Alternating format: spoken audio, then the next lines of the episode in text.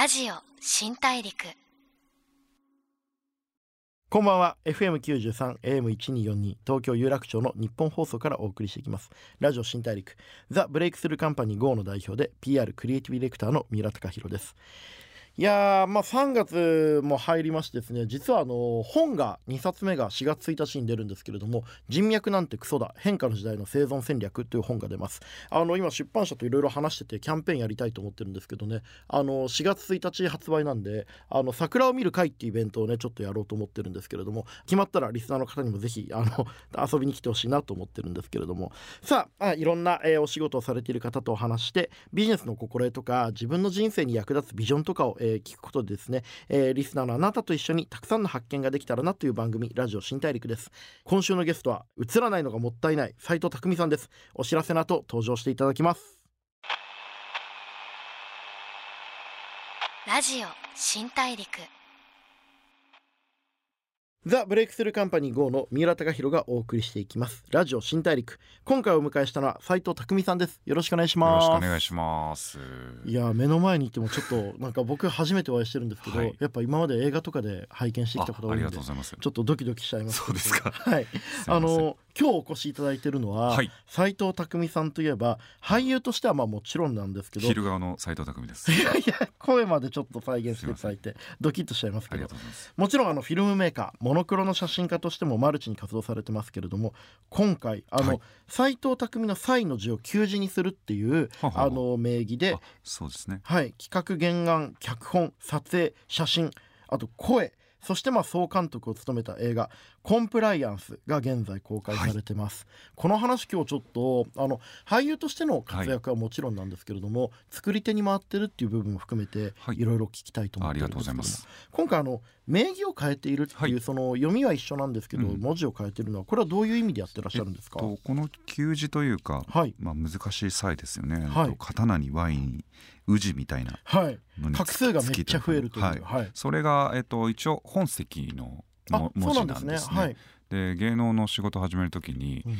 当時まあパソコンが出来たての時代ではあったんですけど、はい。画数を調べたんですよ、はい。はい。そのどの画数がいいのかっていう、はい。で僕のこの文字も旧字もそうなんですけどはい。全部最悪だったんですよ。えー、画数としてはいはい、もう見込みなしみたいな もうおお先真っ暗なみたいな、それって自分で調べるんですか？調べました。はい。事務所入る前だったんで、はい。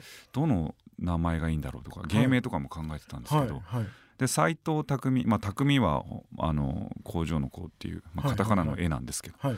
絵絵みたいな字なんですけど、はい。それでいろいろやりくりした中で唯一まだマシだったのが今芸名の方で使わせてもらってるはい。シンプルな際に、はい。まあ、示すみたいに下がなってるはい。斎藤匠だったというだけで、はい、でまあ物を作る時には、はい。はいまあその本名でやろうというか、あまあ、小さなこだわりなんですけど。自覚も気を使わず。そうですね、はい。なるほど、じゃあ物を作る時には、はい。えーそっちの名前にされてるってことそうですけども、あのこの映画「コンプライアンス。はい」これもう僕は広告をずっと作ってきたんでまもう十何年間コンプライアンスに縛られて生きてきた人間なんでこれめちゃくちゃ面白いなと思ったんですよ。でコンプライアンスをテーマに今回の映画自体が、うん。まあ、ある意味ちょっとミュージックビデオっぽい演出があったりとか、はい。あと実写にこの人形アニメーションとかいろんなこうはい。演出書を取り入れてますけれども、まずこはい。はの演出の手法がすごくそのミクスチャー的にやられてるっていうのはどういう企画でやられたんですか、そうですね、うん。まあ最終的にこういう、まあ、多角的な、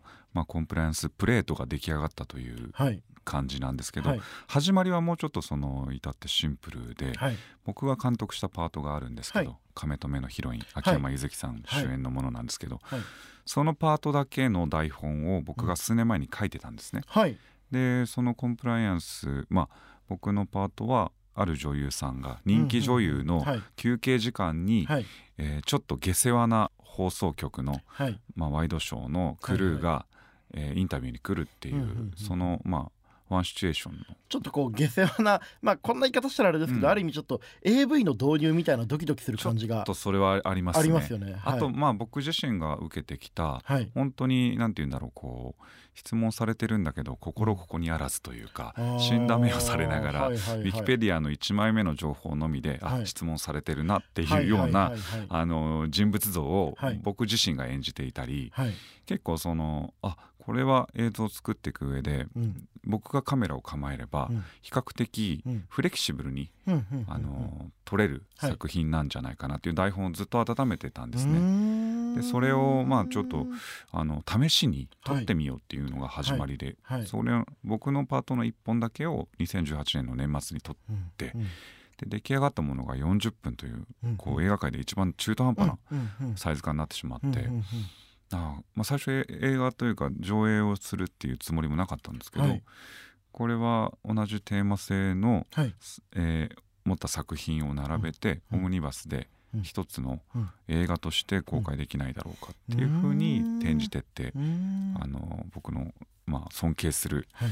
まあ、僕より全然お若い方たちですけど、岩切空監督、はいはいはい。三塚隆監督にはい。お声掛けして、はいえーあと狐火さんガリさんだったはいはいはい。りミュージシャンにもはい。お声掛けして、同じテーマでつながってうん。一つのものを作るという、えーことですね。なるほど。い。やはい僕これすごいその今の話聞いててうん。面白いなと思ったのがまず誰にも頼まれずにはい、脚本を一回自分で書いてたんですね。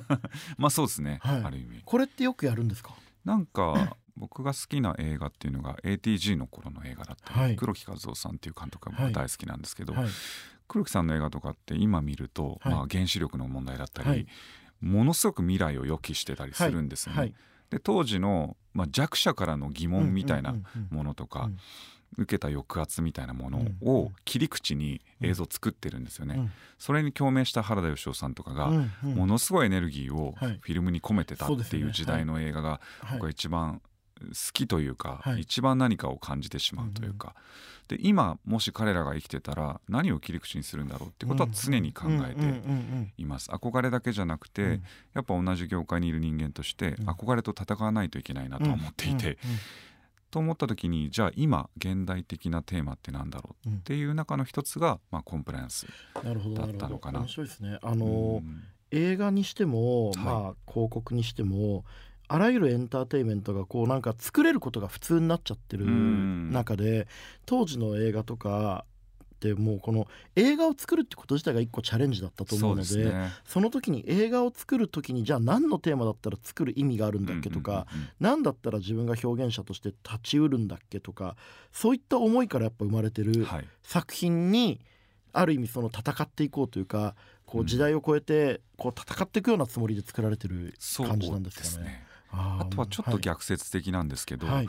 なんかやっぱ日本で俳優が映画を作るっていうこと自体が、はい。やっぱり色眼鏡で当然見られるし、まあ斎藤工が作った映画にを認めてやるもんかっていう、あの言われてないのに、うん。そう言われる前提で僕いつもものを作ってて、うん。むしろその風向きというか、うん。風当たりみたいなものはい。の風力をはい少しこう原動力にむしろして、はい、逆にこう風車の力でこうそうですそうです。パワーに変えていくみたいな、はい。まさになんで作る前からい。その逆境設定で、うん。まあ実際結構その通りになってたりするんですけど、うん。なんかそのエネルギーをうん。バネにものを作れないだろうかって、うん。コンプライアンスもそうなんですけど、うん。ちょっと一見ネガティブなテーマを映画として変換していくっていうことが、はい。とても僕は映画の映画っていうフィルターのはい。最大の、うん、使い道じゃないかなと思っていまして、はい。でむしろあのまあ一昨年公開になった僕の初長編の「プランク13」って映画もそうなんですけど、はい。その作る前からその逆境の風を、あの 自家発電に利用させていただきながら僕のことなんて全く知らない海外の映画さんにどんどん投げたんですよ。はい。で日本での公開の前にも、はい。まあ、高橋一生さんがブレイクする前のはい。あの主演で出てくださってたり、はい。はい。いろんなまあ奇跡があったんですけど、うん。海外にもうとにかく投げる。うん。で結果的にも、まあ、24カ国ぐらいのはい。映画祭に参はい加して、はい。8個の賞をいただい素晴らしいですね。ではい。そのなんて言うんだろうなこのやり方は自分に合ってると思ったんですよね。うんうんうん国内の半径のリアクションをうん。当然気にはするんですけど、うん。それだけじゃないじゃないですか。はいはい。映画っていう言語は多分世界共通語なので、これからもこのコンプライアンスもそうですけど、うん。その一見ネガティブな、うんうんあの自分に向けられた風を、うん集めてうん。発電してうん。海を越えたところに投げる、はいはいはい。そして、えー国内に帰省するっていうようななんか分自分の大き大まかな、うん。あこれならこう結構自給自足的にものがはい作れるんじゃないかなっていうフォーマットが近年ね。見え出してきたところではありますね。いやなんか僕あの広告やってるとはい。グローバルとローカルって昔から言うんですけど、はい。もう今そういうの僕ないと思っていて、うん。その世界中で例えば今回のコンプライアンスってすごく日本の今のメディアを皮肉ったうんストーリーというか設定だと思うんですけど、はい。でもこれって同じことが、うん。まあ、メディアがある国だったらアメリカでもフランスでもイギリスでもフィンランドでも共感するというか、うんうんうん。あこういう問題に対して日本ではこういうことになってんのね、うん。みたいなツッコミが多分感じられると思うんでものすごくローカルなものを作ってるが結果としてうん。グローバルに共有される皮肉さというか、はいはい。ユーモアがあると思ってて、これはなんか斉藤さんの作品がグローバルで評価される理由がすごくわかる感じがししますねありが。とうございます。あのパラサイト。がアカデミー賞で話題になりましたけど、あれもやっぱり僕実家がすごい貧乏だったんで、はいはい。めちゃめちゃ分かったんですよ。あのひ韓国ならではの貧困みたいなことが結構映画表で書かれてて、はい。バカじゃないのと思ったんですよ。うういやこういう貧困ってたまたま半地下じゃないだけど俺は団地に住んでたんだけど、うんはい一緒だからねこれっていうことが結構あってでジョーカーも貧困、はいね。万引き家族も貧困の話で都市の貧困っていうことは世界各国が向き合わなきゃいけない課題。うん。コンプライアンスもメディアとかコンテンツに関わる人間は誰しもがうん。こう向き合わなきゃいけない。でもっと言うと今回の作品はまさにそうで面白く乗り越えたいですよね、うん、そうですね、はい、なんかそこがすごく僕共感できたんですよ。なんかユーモアっていうこうフィルターがはい、解決してくれることって実はたくさんあるなっていうのは、ね。はい、まあ、チャップリンしかりそうですけど、はい。モンティ・パイソンやはい。スネークマンショーが、はい。あの見せてくれた背中とい。うか、それはやっぱりこう僕も取り入れるべきだと思いますしね。日本には僕の作品って大体やっぱり芸人さんの力を借りてるんですけど、うんうんうんそこがまさにその一つの表明であるといんんうんうん。とこですかね。そうですよね。なんかこう笑えない状況だからこそ、うん。もう笑い飛ばすしかないみたいな、そうなんですよね。こう強いなんかこう笑ってやるぞっていう意志をすごい感じました。うはん確かにそこはちょっと意図的ですね。はい。なんか正座して見てくださいっていう映画では全くない方が、はい。うん、なんかわ笑いながらもどこか「おやこれ自分にも心当たりあるぞ」はい。っていうような瞬間が、笑えるけど笑えないみたいなはい。瞬間があったら、よりこう客席との共犯関係が生まれるのかな、そうですよね。ベースに笑いがあればはい。とは思いましたね。なるほど。いやまさにそのとその笑っていいのかうん笑ってよくないのか分かんない、ギリギリだからこそそこのラインを笑ってくれよっていうぜひちょっとそこの線引きは楽しんでほしいところですよね。ありがとうございます。ラジオ新大陸 FM93 AM1242 東京有楽町の日本放送からお送りしています。ラジオ新大陸。ザ・ブレイクスルーカンパニー GO の三浦貴大が斉藤匠さんをお迎えしています。引き続きよろしくお願いします。よろしくお願いします。お願いします。あの斉藤匠さんはい。ということですけれどもあの今回は旧字の名義で、はい。えー企画原案脚本撮影写真声 そして総監督を務めた映画「コンプライアンス」ということをテーマにした作品が、えー映画で今公開されております、はい。あのちょっとだけ中身の話をしすぎない程度にしたいんですけども、ね。はい、あの今回主演の。秋山柚月さん、あはい。あのカメラを止めるなで話題になった女優さんですけれども、はい。今回彼女を起用されたセンスとか理由っていうのはどういうところにあるんですか？起用というのはおこがましいんですがやっぱ僕もカメ止めで彼女うんにスクリーンで出会ったんですけど、うん。はい。まあ、カメ止め見た方が多いと思うんでわかると思うんですけど、はい。やっぱ後半彼女が憑依していく感じって、はいぱゾッとしたんですよね。はいはい。でなんか彼女の根幹にある、うん。まあ、表現者としての、うん。まあ、スキルみたいなものって、うんそこ知れないなっていう、うんなんか女優的な体感うん。でこの人は、まあ、あのめちゃくちゃあるっていうのは、もう見た時に思ってたんですね。うんうん。で今回の僕のコンプライアンスまあオムニバスの僕のパートのコンプライアンスに関しては、アルコピースの平子さんだったり、ラバーガールのお水さんだったり、、はいいろんな人から球をとにかく投げられる、はい。剛速球はい。変化球がどんどん飛んできて、はい。しかも、まあ、台本っていうものがあるのかないのかっていうのはちょっとあえて明かしませんが、うん。とにかくキャッチャーじゃないといけないんですよね、はいはい。で受けまくるというか、時にいなしていいんですけど、はい。それが務まるのははい彼女しかいないっていうふうに思ってたんですよね。はいまあ、とはいえ事前に実はお会いしてなくてあそうなんね。撮影当日にお会いして、はい。まあ、約2 3 0分、うん。他のキャストさん、うん平子さんとかお水さんとか、あとうん。古谷翔吾さんとうん。打ち合わせをある程度、まあ、30分ぐらいうん。してうんでご自身たちが感じてるコンプライアンスとか、うんうんえーコンプライアンス言っちゃいけない言葉の,、うん。あのリストメニュー表ををそれぞれに渡して、うんまあ、これを後半はどんどん言ってほしいと、はいはいはいはい。あと物語の一応、まあ、流れはあったんですけど、うんうんうん。まあ、あとはもうもう言っちゃいますけど基本はもう、もうエチュードでっていう、はいはいはいはい。まあ、アドリブでっていうことだったんでもう何が飛んでくるか分かんない状態なんですよね彼女も。はいはいはいはい。でまあそれに耐えうるというか、まあ、そこでちょっとその奇跡が起こるんじゃないかなっていう,、うん。こう演出家としてはものすごくこれは不純な演出なんですけど、その化学反応がはい。生まれる座組としては一番重要な本当に大事なキャッチャーであるっていうところにまあ亀止めを見た時にこの方の、うん。うん体感ならはい。絶対に大丈夫だ。なるほど。いや、うん。まさにその通りで見てて、そのうん脚本これないんじゃねえかな。これどこまではい。秋山さん分かってうん。受け止めてるのかなみたいなシーンがちょっとあるじゃないですか、はい。それがちょっとドキドキしますようね。んそうなんあですよ。それ面白いですね。やっぱりだから一個コンプライアンスっていうテーマと何らかの撮影のルールを決めてあとはそはい。の奇跡が起きるまで回していくみたいな、なるそほど。うですねちょっとだからカメ止めとは違うものというか、はい。あれはもうロジカルにはい、もうカメラ移動とかをうんもう緻密にこう計算して、うん。でワンカットでいくっていう、はい。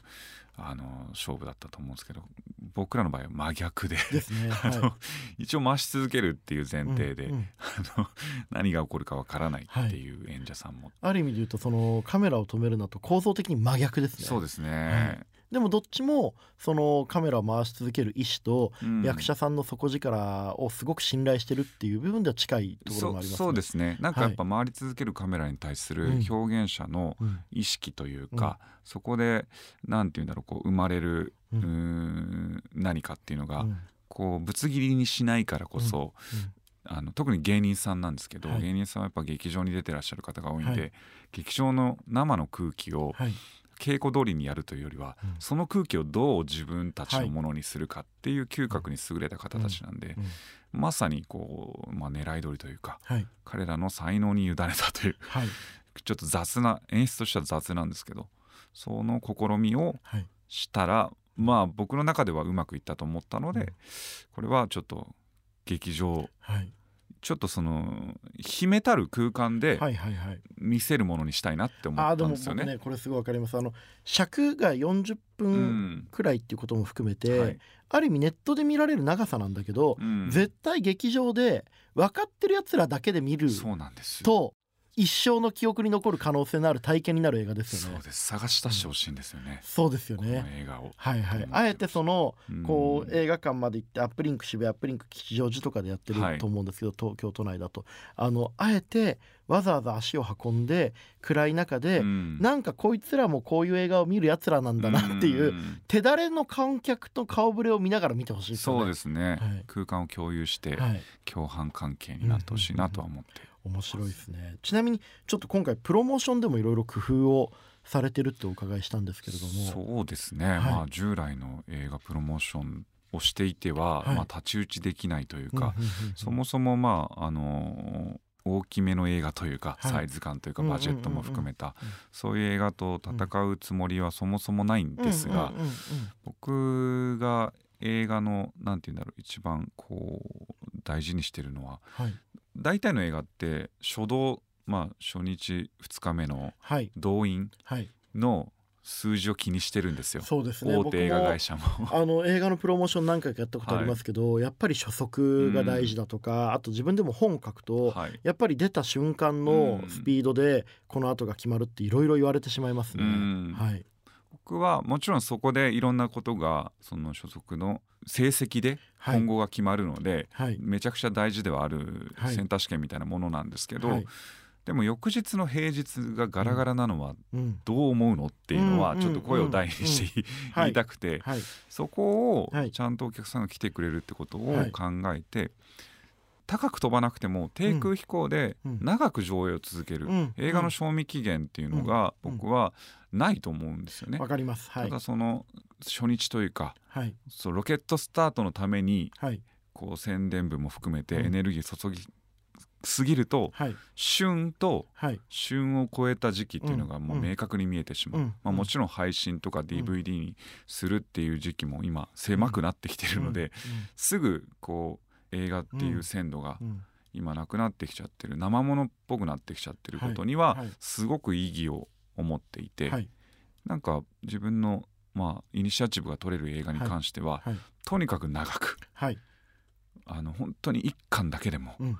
本当にまああの2次公開とか3次公開とかっていう、うちょっと時期遅れの公開みたいな言われ方もあるんですけど、うん。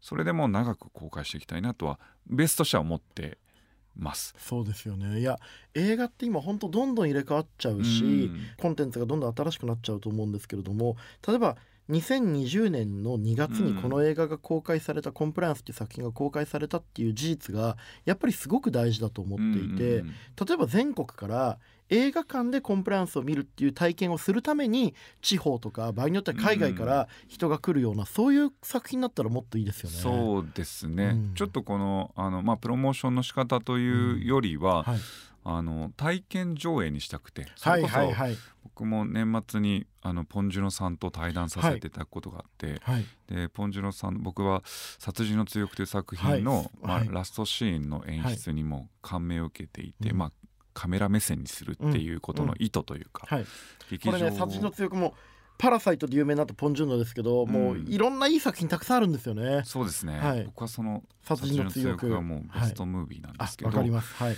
そのまあ映画って平面なのにうん。その、まあ、ソン・ガンホがうん。カメラを見るっうんていうことによって、うん。客席うんで捕まってない犯人の話なので、うん。連続殺人の犯人を追う話なんですけど、うん。客席の隣にその日犯人がいるかもしれないっていう、はい。劇場空間を使った立体的な演出が僕は、しかも20代の時に確か撮ってるんですうよ、ん。もうすごいなと、うん。体験にしたなと思ってんその話をしたら、うん。ポン・ジュノさん的にはその実は去年捕まったんですよその犯人が。あ、そうなんですね。はい。で。服役してた犯人ではい。別の刑で、はい。であのさらにその罪を認めたってことなんですけど、うんその犯人にこの映画を見せて、はい。犯人を追ってるソン・ガンホのうん目線をうん犯人に合わせたかったって言ってたんですよはあ、面白い。ではい実際犯人は3回見たらしいんですよ、はい。なのでそのフォン・ジュノの演出っていうのはもう犯人に向けられてたんですよねある意味で言うと多くの不特定多数の人に作るような作品なのに、うん。たった一人その犯人に届けるための作品がそうなんです。だからこそうん。多くの人のここに届く普遍的なものになったっていう,、そうなんはい。それ面白いでなそのまあ空間の立体の使い方っていうのはすごく僕は憧れていて、はい。でまあちょっと 4D 上映とかその匂いとかそういうことじゃなくて、ない。はい、うん、で今回ちょっとそのある仕掛けをこう試写とかでは、まあ、うん。できるところではややったんですけど、はい。体感上映というか、うんうんうん。あのー劇場側客席側がラストシーンになります。あそういうあああれそういう意図でやってるんですね。そうですね。あ多分イメージ全然変わりますねこれは。あともはい。っと言うと、はい。まあ一人いきなり席を立つ人がいるじゃないですか、うん。劇中で、うんうん。そこも重ねて、ざわっとなる瞬間になるでしょうね。そうですね。はい、だったりまあちょっとそのアーティストの方のうん。ライブパート、特にキツネビさんのパートは、うん。キツネビさんが可能な時は、うん。実際そこだけうん、あの音を差し替えて、うん。もうライブでパフォーマンスしてもらう。あ来ていただいて、はい、へえ面白い。な、まあ、はい。体感上映っていうことを、実はあのーこの作品のはい。一番いい状態うの、あのー受け取り方、まあ、僕なりのポンジュノに対する、はい。あのー対抗心で生まれたものなんですけど、まあ、劇場さんの協力が当然必要なんですけれど、はい。毎回じゃないんですけどできる時はこの上映の仕方をはい。していこうと思ってます。アトラクション的にしていきたいんですよね。僕あのうん。キツネビさんってラッパーもすごい好きなんで、はいはい。あの人のライブとか行くと、うん、もう細かいことリリックもいいし、はい。あのトラックもいいんだけど佇まいもいいんだけど、うん。息継ぎがちょっとこうリリシズムがあるんですよはいはいはいはい。ねその感じとかもちょっと体験上映で体験してもらえるといいかなと思ってます。ね。はい。はい。斉藤さん斉藤匠さん、今日は給仕の方の斉藤匠さんでお越しいただいてます。はい。ろいろなお話本当にありがとうございこました。まだまだちょっと僕聞きたいことたくさんあるんで来週もぜひお付き合いいただければと思います。もちろんです。よろしくお願いします。お願いしますラジオ新大陸 FM93 AM1242 東京有楽町の日本放送からお送りしてきましたラジオ新大陸。斉藤匠さんをお迎えしてお話を伺ってきました。皆さんいかがだったでしょうか？一般的にはもう俳優としての認知が多いと思うんですけれども写真家としてのこう作り手だからこそ分かるこう息遣いの捉え方だったりとかあとあの映画監督としての工夫だったりとかめちゃめちゃ面白かったんですけどやっぱり特に今回今あのお話を伺った監督並びにまあ声写真いろいろやられてる今回のコンプライアンスなんですけれども絶対に劇場で見て人生の記憶に残してほしい作品で僕あの試写会というか試写で見てるんですごい悔しい思いをしてるんでちゃんと映画館で見てほしい作品だなと思っております。えーアップリンク渋谷並びにアップリンク吉祥寺ほか全国で順次公開されていくと思うんですけれどもぜひ足を運んで人生における体験としてコンプライアンス向き合っていただきたいと思っております。次回も斉藤匠さんお越しいただきます。一緒にたくさんの発見をしていきましょう。ラジオ新大陸お相手はザ・ブレイクスルーカンパニー GO の三浦貴大でした。ラジオ新大陸。